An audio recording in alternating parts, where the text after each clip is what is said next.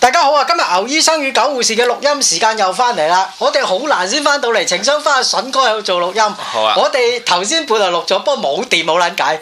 誒、我哋真係好困難，好困難先翻到嚟。第一誒、年尾啦，筍哥好多嘢做；第二我做手術啦咁樣樣，咁所以就停咗一段日子，足足停咗一個月。同大家講一句好對唔住，我哋真係好努力先翻到嚟嘅。誒、大致回顧，今今次我哋講一集二零一六大事回顧，咁啊誒大事回顧係有分國際啦、家庭啦，咁啊自己啦，我哋首先講下自身先啦嚇。講 自身咁先誒、。大事回顧就係其今實年人哋係點啊係其實係關我撚事，啊 你都係講自己樣嘢。啱啊，咁啊今年好撚多病痛啦，第一，咁啊誒年紀大咗真係有樣嘢誒唔到你唔信。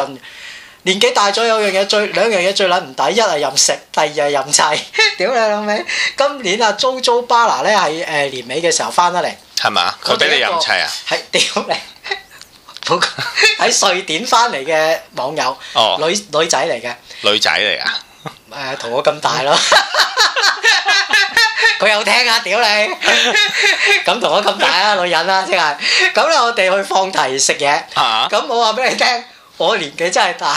咁咧，我哋去到一間食生嘢嘅放題，啊你知我對生嘢都哇， 即係你不嬲都知我唔好食生嘢㗎啦，啊仲要放題添，咁啊真係大撚鑊，蝕本啦！屌你我真係嗯即係。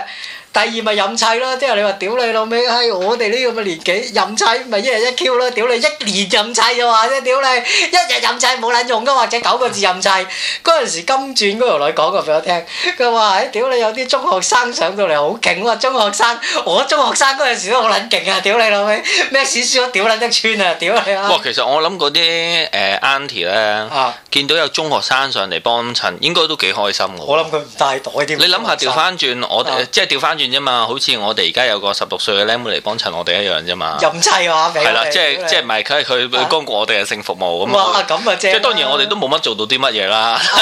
真係屌你但係但係你都會去，因為誒有年年紀上面嘅差異，你都感我覺諗到啲快樂啊 Andy 即刻嘛。諗住，哇！屌你老母啊僆仔唔帶袋啦，屌你！揞翻荷包俾翻錢佢都嚟唔切 啦。哇我諗應該嗰都日應該幾開心喎，係咪？我諗係啦，同埋啲僆仔都哇勁嘢啊，大佬，屌係食咯得飽啊，咁餐真係。係咯係咯係咯，不過啲僆仔嗰個年代又唔覺嗰啲係 Auntie 嚟嘅，你都想砌啲大波僆、大波即係技術好嗰啲啦。其實都唔緊要，就有 波啊得㗎即係咧。唔係係人類就得啦，屌你！係啦，即係總之佢係 啊人，誒佢係一個正常人係，有波嘅，啱啊係啦，咁 OK 噶啦。屌其實你屌書都係咁啦，屌你屌石屎都係咁啊！唔屌係你即係誒嗰啲誒咩揾揾誒買揾個鏟煲熱佢，篤個窿都係啱 啊都係咁屌。跟住都係咁用你即係你誒無所不用其極啊！啱啱啱啊啊！頭先你哋講誒有鬼嘅。哦，唔係，我啊講緊咧，二零一六年有啲咩誒值得回顧嘅咧啊，即係我自己本人啦嚇。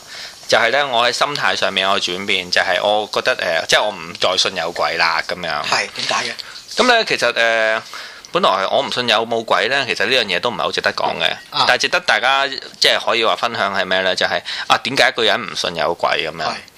即係我誒頭先，因為我哋睇緊六個，所以而家講咧就順暢啲啦嚇。啊簡單啲講咧，就係誒呢個，即係你你諗下，好似我哋我阿媽我阿爸嗰個年代啦，啊即係佢哋其實誒、呃我哋對啲唔知嘅嘢都抱有啲恐懼嘅，啊係啊咪係啊呢個真即係譬如話誒，呃佢、哋以前哦個小朋友病咗，屌塞啲香爐灰落去俾佢食，我食啊食完之後過，啦，屌不你！過即係基 於因為屌人你開老妹子語添啊！屌我老母！因為人體有佢治癒嘅功能啦，係你咪？你試過溪前子俾佢未啊？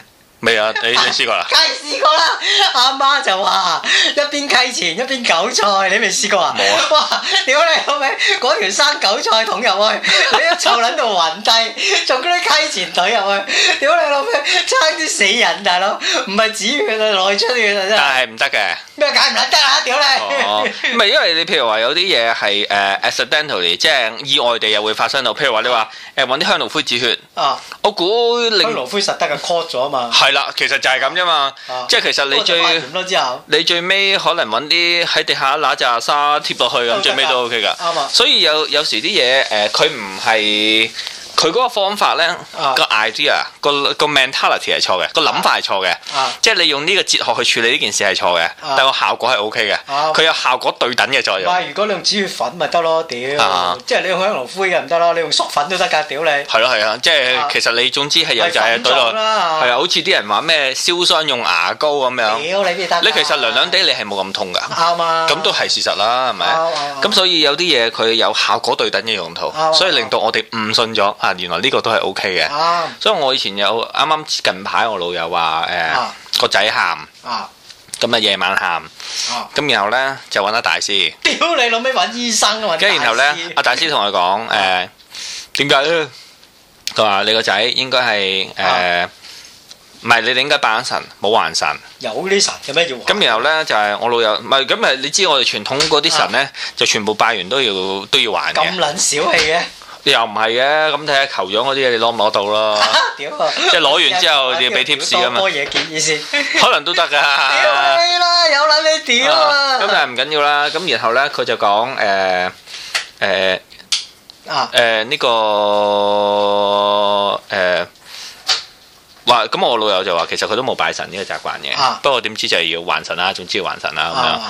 咁然後佢就走去天后廟度還神咯，還神天后廟啊係啊，還神之後咧，個小朋友夜晚就喊得冇咁勁啦，咁樣。啊！咁我聽完呢件事我都覺得好奇好奇怪嘅。啊咁然後我講一輪屌佢喊得冇咁勁，都係喊啊！屌你心理作用嚟，勁同唔跟住勁然後咧，我過幾日我再即係嗰一輪啊我再問佢，我話：咦，點解你個小朋友冇係又喊啊？佢話：哦，又喊翻。 屌你埋唔啦！係，所以咧誒、但係咧誒，我唔會用效果去啊去考慮呢件事啊，因為誒、始終有鬼冇鬼，嗰、個大師都可以係假噶嘛，係係咪？即係如果大師係呃你嘅，就唔代表呢個世界冇鬼，OK？而家好撚多假嘢噶嘛，但係大師冇，就算大師係誒，佢係呃你都好，都可呢、個世界都可以係有鬼噶嘛，係咪？咁啊係我覺得咧，誒、呢年咧，即係細佬，大家都知我小弟都身有重病啦啊嚇。咁、我處理咗好多，即係咧誒睇過唔少古靈精怪嘅醫生嘅，你唔睇下香港啲名醫神科嗰啲，我都有睇㗎哦，都有睇嘅。即係咧講緊累計一個月都使五六七千蚊嘅，其實都哇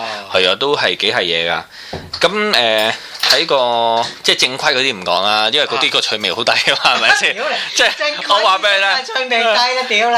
呃即係我啊會揾誒，即係誒 Doctor 吹睇神科啊咁樣，咁個意思好意咩唔係好有唔好有趣啊？啊咁然後咧，但係誒、呃譬如話誒、我去睇咗一個醫生，啊咁好好好得意嘅。個醫生咧見到面嘅時候咧，佢就同我講：哇，先生，即係咧你咧俾啲鬼纏住晒咁樣 屌。你真係啊！我 OK 仔係咪神棍嚟啊？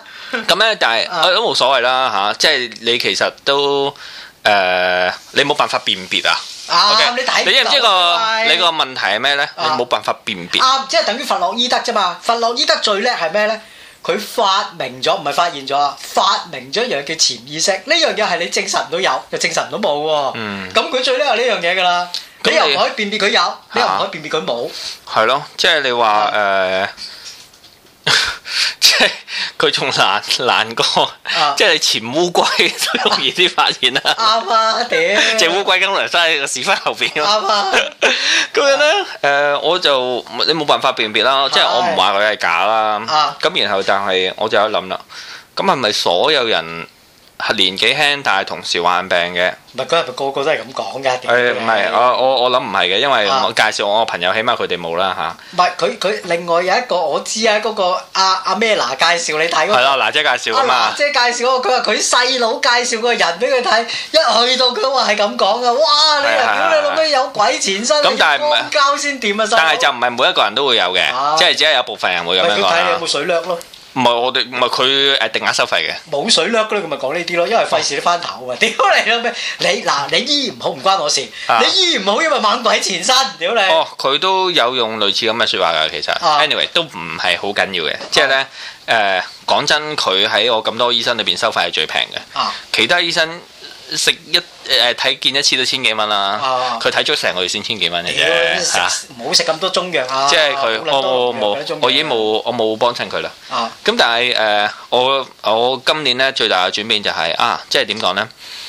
即係如果你將你個問題啊歸納喺一個你冇辦法翻勾結果嘅係一個點上邊呢，啊就算佢係有係冇都好，啊你都解決唔到㗎，啊咁啊係啊，係嘛？即係咧嗱，最緊要咩咧？問題啊最後冇解決啊嘛。係問題冇最後冇解決就係、啊無論有鬼冇鬼都好，問題最後冇解決，係又但係增加咗你生活成本先係最緊要嘛。啊你最尾啦，用咗咩時間啦？啊你擔心呢件事。啊係同埋咧，佢係用多咗你，即係你一日就係得誒啊五個鐘係諗緊嘢嘅啊啫，有一個鐘就諗緊啊，究竟係咪真係有鬼咧？啊如果有鬼，我應該用咩方法去對付佢咧啊？究竟我做咗啲咩錯事令到呢件事發生咧？啊而其他人係冇做呢件錯事嘅，有冇啲錯事就係我先會做，人哋 唔做嘅咧？屌你真錯就係信咗隻神棍啦，屌你咪就係誒咁，我冇誒，我就我就唔用你呢種方法嘅，啊我係用呢個即係咧，既然係咁誒，我揀得一個醫生，啊咁咪信佢一個禮拜咯。啊即係佢叫我去念六字大明咒，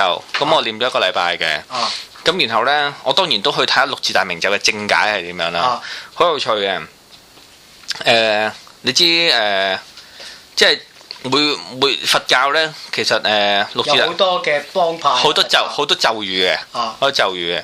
即係究竟咒語有冇用？你又點睇呢？你會唔會你都會念金剛經㗎？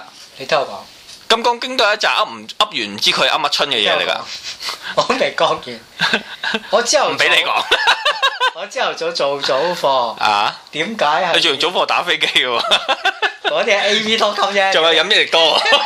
我咧朝頭早咧就做早課咧就係、誒、喂喂你倒啲我嗰啲啊，唔使啊我真係慣低啊，啊，唔使啊唔！係真係我我我我酒量好淺嘅咋，誒、我屌你啊！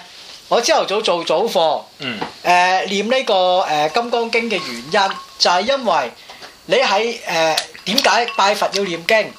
拜佛念經係提供一個場景，你去面對你自己。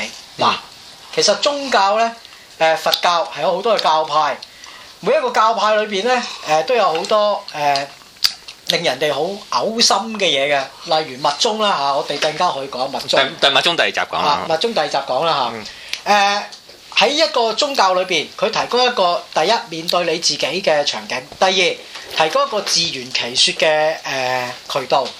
一個人如果唔能夠自圓其説，佢好易走上一個精神病嘅導向啊！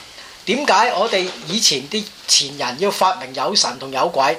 因為有好多問題或者人生冇得解啊！有好多嘅困境，係你喺一個困局裏邊，你冇得解，而且係面對一個非常非常之難堪嘅困局。我舉一個例子，當你喺戰區，當一個人喺戰區，通常冇人信神，冇人信鬼，點解？因為你完全提供唔到一個自圓其説嘅渠道，就係話我點解會而家面對緊呢啲咁困苦嘅死亡同埋呢個壓迫，但係喺都市裏邊有神同有鬼，你就好易走出嚟啦。點解九護士而家面對緊呢隻眼會視網膜脱落失明？屌鬼整啊嘛，拜下神就冇事。你提供一個自圓其説嘅渠道，你個人冇咁灰㗎。係喎，我拜下神咪搞掂咯。其實根本上就失明緊，不斷惡化，唔會有翻轉頭。點解有啲人甩手甩腳白血病？屌你老味，喺斷碌鳩啊，甩波啊，屙條腸出嚟啊！屌你老味，仲要係後生女靚一靚，突然間聽日連美貌都冇埋，仲要話我奮鬥人生，因為信撚咗神。佢喺個咁困境嘅人生裏邊，基本上如果你唔係有呢個自圓其説嘅渠道，你精神病跳撚咗掣。哦喂，係啊點解係我啊？屌你老味，唔係光頭狗因為。嚇嚇，神同鬼係人類發明出嚟，俾你一個自圓其説。其實係有佢有治愈能力嘅，係係啊佢治愈咗你心理上面有一種安慰啲咯。係啊，因為即係啊點解我唔好彩係因為我前世做錯嘢，或者係呢個鬼係整神俾你嘅鍛鍊，之後我會去咩呢？翻返神嘅角度我就好啲啦，俾一個 false hope 你啊，假嘅希望。係係你係喺戰區裏邊唔會信呢啲嘅，屌你老母一粒菠嗯蘿掉落嚟，你係上帝，唔好俾粒菠蘿掉落嚟，喺度屌你好唔好？係係係。我嗰日誒有個朋友啱啱就換咗個缸，換咗個缸，換咗個缸，咁缸定個缸啊缸缸缸幹 liver liver 啊啊，仲可以哇大手換術仲可以換咩啊？換肛 門啊！換光真係換光，真係有㗎因為有啲人呢個直腸屙撚咗出嚟啊！我啊！見過個手術就係將條腸屙出嚟嗰度剪撚咗佢咯，屌你老縫母，返佢啊嘛將連翻佢換我光換光啊換 liver liver 啊 liver 你換人啊換人啊換人啊！哇大手術喎，咁啊換人人政之府醫後生做定私家，私家私家啊唔係唔啊係唔係唔係唔係唔係哦馬麗馬麗我馬麗又得呃 馬麗咁誒嗰日見到佢仲開工出嚟，跟住然後誒個人都黃黃地噶啦啊，跟然後咧就做一陣就要翻去瞓覺噶啦，係啦，唔撚掂啦，換肝大手術啊，大佬，跟住然後誒佢話佢唔死。都算偷笑啊！跟住然後我同佢講，誒、我我又同佢講話我個腎有問題咁樣啦，咁、然後咧我話啊近排個醫生叫我去念呢個六字大明咒，啊跟住你佢咧就即刻同我講，佢話，唉，佢話如果呢啲得就唔使有醫生啦，咁樣啱啊，哦，我誒、即係我嗰時候覺得啊係啦，其實即係誒冇信仰嘅人一般都係咁樣回應嘅，坦你白聽我講，講，如果咒語得咧，呢個世界上邊啲避彈衣咧，應該就唔使買。都係冇用噶啦，同埋咧啲飛彈咧就唔使寫住 I hate USSR、I hate USA，佢淨係寫個咒語落去就唔使有彈 頭，屌你老味！佢一掉落去就死個撚多人，晒撚你啦！世界邊有咒語啊？所以咧我都我都會誒大笨咒有，屌你！ 咩叫大笨咒？ 大笨咒啊！屌你老味！我同你咪中撚咗 咯！屌你！降嘅有降啊，不鏽鋼咯！屌你老味！你睇幾撚都肥婆周圍行，幾撚都肥 佬！屌你老味！食極唔食都肥啊！屌你老味！誒，所以咧，誒、今年裏邊，誒、我覺得誒、即係好得意，可以破除迷信啦。呢樣嘢咧，啊！其實唔係你，如果你冇個冇遭遇，即係冇人話俾你聽個世界有鬼咧，你基本上就冇條件講得上話你信定唔信啦。因為連、你連考慮信唔信呢個機會都冇，啊！你冇經過呢個關頭啊嘛，啱啊係咪？跟住然後咧。誒、適逢呢排有個朋友咧，又問我喎，啊因為小弟都有時會誒、研究下啲研究下啲誒、五行嗰啲嘢係嘅咩嚇，都少少啦嚇。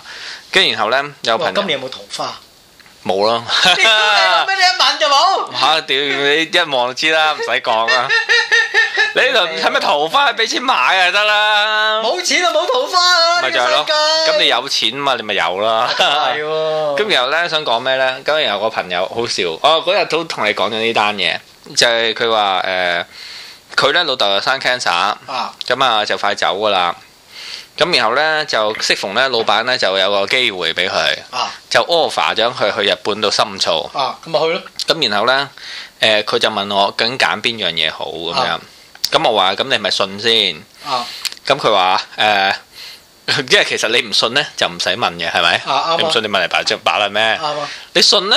其實又唔使問嘅喎。啊點解呢？因為呢，所有呢能夠預測嘅嘢呢，佢必定要係一個常數。啊啱啱嗱啱，，舉例哇！你好有呢個誒呢個叫乜鬼嘢啊？誒共產黨好信嗰個叫做咩誒唯物辯證法嗱，我舉例誒、呃啊你如果誒、呃我要估誒、呃即係我要去，我要預測誒，聽日六合彩嘅 number 呢，啊係誒係開一二三四五嘅。係 OK，而即係如果假如我係真係有呢個預測力嘅話呢。啊咁咧呢個六合彩咧係必定要開一二三四五嘅。係啊 O.K. 呢件事係要客觀地真正喺呢個世界係真正會發生咧啱啊啱啊，你先有預測嘅。啱啊如果嗰件事咧唔係一個常數，佢係一個變數嘅話咧啊，即係佢有機會係開四五六七八嘅話咧，啊一二三四五咧呢件事咧就唔唔即係佢就唔係一個可預測嘅嘢啦，係係係係咪？即係逢係變數係不能預測啱啊嘅，常數先係預測啱啊嘅。O.K. 咁樣誒。佢就話誒，咁、你我就同佢講，哇！如果你信嘅話，你又唔使問嘅喎。啊點解呢？因為你去到嗰度嘅時候呢，你自然會揀一個，你跟住會發展嗰、個，你跟你就會揀你自己命個選擇運發展係嘅嘅選擇啦。啱即係如果命運係揀你去日本，你咪自然會去咗日本啱啊咯。啱啊命運揀你，你喺度睇住老豆，咪會睇住老豆咯。啱啊命運發展到呢，最撲街嘅情況呢，就係、誒你嗰時候推咗你公司，你公司好撚憎你，跟住你啊炒老撚埋豆，你然後你老豆同時又死咗咁啱啊樣，即係呢個就係命運最差嘅選擇啦啱。啊咪係最好嘅選擇咧，就係喺你回答你老闆前一日，你啊老豆就釘咗咯。跟住然後咧，你就發現我最尾要去日本散心啦。啱啊 即係咧，呢啲就係命運嘛。如果啊你信命運，命運就會去到嗰時候就會跟住命運原本個劇本啱去安排個古仔嘅發展啦。啱啱所以如果你誒，如果呢個世界係命定啊，啊如果係命定論，冇所謂趨吉避凶嘅，啱啊因為所有嘅好嘢後邊必定有啲壞嘢撚住嘅。啱啊！所有壞嘅嘢後邊又必定會有好嘅嘢啱撚啊住，冇得係好嘢裏邊又撚住啲好嘢你嘅。講呢單嘢咧，我講一個無國界醫生嘅古仔你聽。嗰、個無國界醫生姓謝嘅嚇，阿某個明星個細佬。嗯。咁咧，佢同阿牛牛好熟嘅。咁咧，佢媽咪就個心臟好差嘅。咁阿謝醫生，咁佢已經話啦，阿牛牛就話：喂，你媽咪心臟咁差，咁你當年仲參加無國界醫生？嗰個牛牛咁我喺香港幫佢唔到啲乜㗎？你都讀呢科㗎啦，佢心臟病發，你做啲咩喺屋企？除咗打九九九，你可以做啲咩呢？吓，咁 啊係，除咗打九九九，你可以做啲咩呢？吓，咁都係喎。咁你除咗打九九九同佢猜住之後送到入醫院都係打柴㗎啦，屌我你！諗啊，我個意思係即係你陪下佢咁嘅意思咯。陪條撚咩？佢心臟病一一釘就釘㗎啦，黑 case。但係未 heart attack 之前佢都冇嘢㗎，即係都行識行識走咁樣。通常啊啊啊咁樣係咯咯，所以就即係你身為一個嗱做醫學都係一個科學啊，係一門好有誒、呃、學好有數字支撐嘅科學。一個人好理性嘅，通常都即係你個老友話佢阿爸 cancer，咁你陪陪佢到嘅 cancer 㗎啦。你要飛翻嚟香港個零鐘嘅啫，佢釘緊你咪飛翻嚟咯。佢唔釘你喺佢身邊，你孭住佢都做唔到啲唔咩啊。係坦白講，你喺香港翻工，難道你可以見到佢好多時間啱咩？啊！呢個都係唔合理㗎。你嘥撚氣啦，屌！唉，你所以孭住佢喺翻工咯，一係所以我今年就係、誒、覺得，我覺得誒、經歷咗呢、個見咗幾個神醫，啊！即係令到我有一種破除迷信、破除迷信嘅諗哎，因為啊法。我不嬲都唔信嘅，屌！係你唔你不嬲唔信係誒呢個係你嘅啱係咪？你有呢個咁嘅優點係因為你有你嘅經歷啊嘛，啱？冇你嘅經歷嘅人佢就會信神醫啦我舉舉舉幾個例子，嚇。即係好理性嘅去睇。中國功夫如果好打，我都唔明點解打日本仔又輸啊！即喂係，屌你尾打仗唔係用手腳打噶嘛，冚家富貴，咁，你中國你又識唔識功夫唯物辯證法㗎？用架撐打噶嘛，大家都。有兩三道板斧啊，都唔會輸咁撚慘啊！真係第一，中國功夫自從李小龍之後，被所有嘅公仔傳媒喐得嗰啲超人化。嚇啊中國功夫係冇打㗎，我話俾大家聽，得個樣㗎咋。第二樣嘢，中國嘅針灸同氣功係邊個講俾你聽咁犀利呢？三個人，李添勝、古龍、金庸。啊冇呢三個人，中國呢幾廿年唔會突然間喺呢個開放改革之後冒起咗氣功啦、針灸啦、屌你老味隔空推拿啦，冇呢啲嘢㗎，只有呢個前列腺推拿嘅啫，同埋波推係好勁嘅。嗱，如果中醫係咁勁嘅，我都唔明點解中國嘅醫療喺呢個國際上邊會淪落到一個非常之墮落嘅地步，就係、西方嘅醫療制度完全唔認同佢啦。如果中國嘅誒氣功同埋針灸咁勁，我都唔明點解佢哋冇一本期刊喺呢個 medical 或者 surgical 去辯駁一啲嘅誒，即係西方手術呢。呢啲雜誌而家上網你都可以辯駁佢啊㗎，只要你有 point of view 嘅話。嗯咁啊證明一樣嘢，中國嗰啲真係唔撚掂啦，呃鳩你啊嘛細佬，屌！嗯即係呢啲係一種騙徒用嘅手法，佢只可以係一個 placebo。咩叫 placebo 咧？唔係喎，你老婆啱啱先睇完中醫嚟啫喎。我唔撚信嘅嚇， 屌你係佢去睇嚇啊！我真係唔撚信㗎。中藥，我話俾你聽，西醫誒點解咁抗拒人哋食中藥咧？嗯以前你上山採藥，啲藥就真係野生，你食冇所謂，因為嗰種藥用價值真係有。而家啲藥斷噸生產嘅話冇野生㗎啦，仔，嗯全部都係種，種會用邊幾種嘢呢？農藥第一，第二用好重嘅殺蟲劑，呢兩樣嘢咁但係而家西藥好多都其實西藥嘅 chemical 提煉出嚟都係草本嘅好多，譬如話我舉例，小弟成日食嘅秋水仙素，佢唔係 chemical 組合噶嘛，佢係由呢個百合花呃喺百合裏面提煉出嚟噶嘛。好就係、想講呢樣嘢。牛牛個朋友啊，李醫生前排去英國考試，原來人哋啊，佢啱啱參觀農場，我突然間俾你睇啊，人哋要提煉呢啲藥物種植嘅，點解呢啲西藥會收你咁貴呢？嗯原來係唔俾落農藥嘅。第一，嗯原來佢嘅生產過程係點呢？唔係泥種嘅，水種嘅，水種嘅，同埋嗰個嚴格嘅管制係好管係好嚴謹嘅。哦，原來咧佢哋咧，佢因為阿李醫生咧去嗰度考試咧，佢係考邊科咧？就係、考呢、個誒嗰、個叫做癌症啊！佢佢唔知讀嗰個咩大腸癌嗰啲。咁咧原來咧佢哋有兩日咧就去參觀呢啲農場。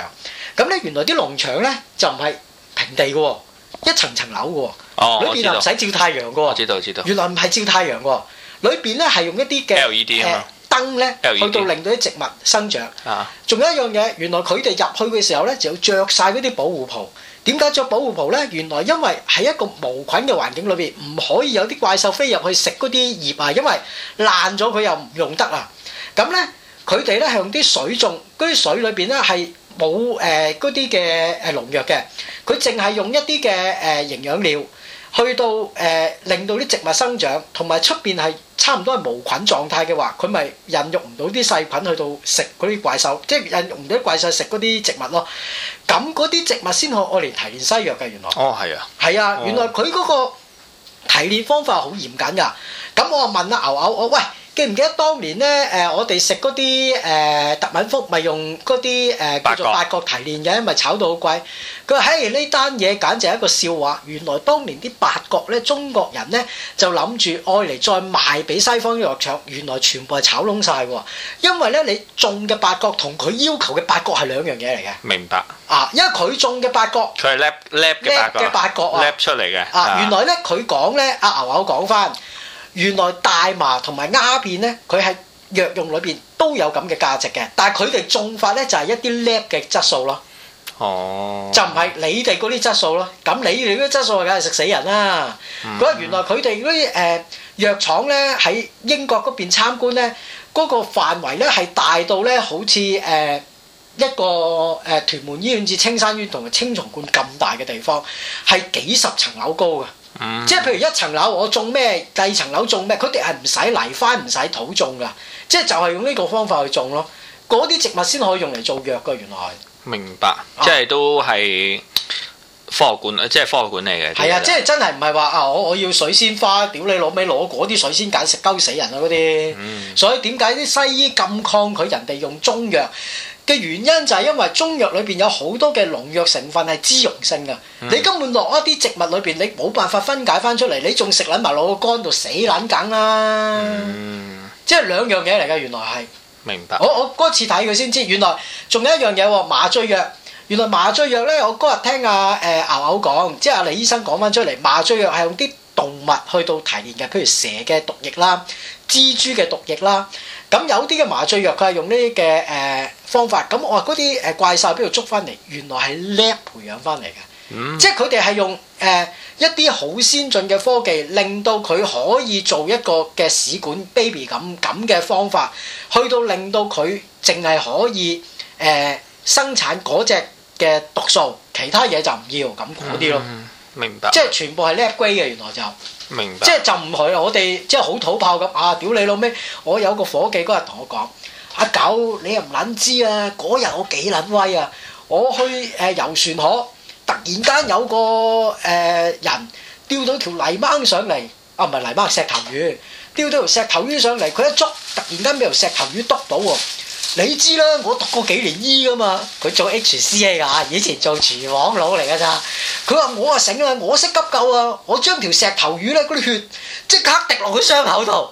我話咦，阿叔嗰、個人之後有冇命啊？佢話屌你老味，阿狗！如果唔係我讀過幾年醫，佢釘撚咗啦喺個船度。我話阿叔，如果你下次見到我俾石頭魚篤親，你打三條狗得㗎啦，你叫直升機飛行服務隊，你唔使攞啲血滴翻落我度㗎。 佢話：你真係唔撚識嘢啦！我哋以前阿媽教話，俾蛇咬到啊，你咬撚開佢個頭，飲撚咗呢個就冇事啦。我話叔，如果我哋係俾蛇咬到，我哋咧至於呢、個誒、即係新界地區，呃我哋青山縣好撚多蛇。你下次見到你記得打九九九，你千祈唔好俾啲蛇去攞飲啊！屌你，不過不過，我覺得啊咁咧，即係我今年對病病呢種睇法，尤其而家城市最多係慢性病。係。慢性病做人都係好隨緣，即係呢啲嘢。你冇你其實就冇得話咩強求。其實人呢個系統呢，就係、會壞嘅，即係正如你買任何架餐都好呢，佢必定會壞嘅。啱啊！我近排先聽到一個消息，誒、啊都係好即係特別喺城市裏邊出現嘅，啊係誒、中國每年呢，誒、因為交通意外而死亡嘅人呢，啊，全中國你估一個數啊！兩億交通意外點死兩億啊？唔家富貴一百萬，十萬。哦，咁都少喎。誒、但係中國咧過勞死咧，你估有幾多人咧？一千萬，六十萬哦，即係咧，其實咧做嘢做死咧係比喺交通意外瓜老襯嘅人咧係多六倍嘅。即係我攞到呢個數字呢嘅時候，我心裏邊都覺得，唉，都係咁啦。即係我哋住喺呢個地方，我哋呢個地方就係需要就係即係要有誒 production，啱啊，即係呢。而喺生產嘅過程裏邊呢，人呢其實係會被犧牲嘅。啱啊，唔係水十一俾人工你啊，屌你，咁係啊佢俾人工你就要買條命噶嘛，你唔係應該用人工，呢個係英文叫做 compensation 咩啊補償嚟㗎嘛，即係對人嘅，即係你攞嗰個唔係 salary。啊， salary 係好利好啲嘅，即係咧係一種誒係、一種獎勵嚟啱嘅。啱啱， compensation 係補俾你嘅，即係你因為唉、你做呢份工冇晒啲時間，我俾翻啲 錢你咁啱樣。啱啱，有啲人仲要做到死添，跟住然後我就覺得誒、即係呢個係二零一六年嘅數字啦，大家都可以知道，就係因為開工然後開死咗六十萬人。即係你你睇翻幾撚涼薄啊！阿古天樂賣個廣告，疲勞，我哋要食嗰只咩咩奧咪加乜鬼嘢？疲勞要瞓覺，唔係要食藥，我屌你老母！啊 即係等於一入個電視廣告，我要屌閪，唔係。我哋要食 omega X，我 要屌閪啊！唔係要食 omega X 啊，大佬！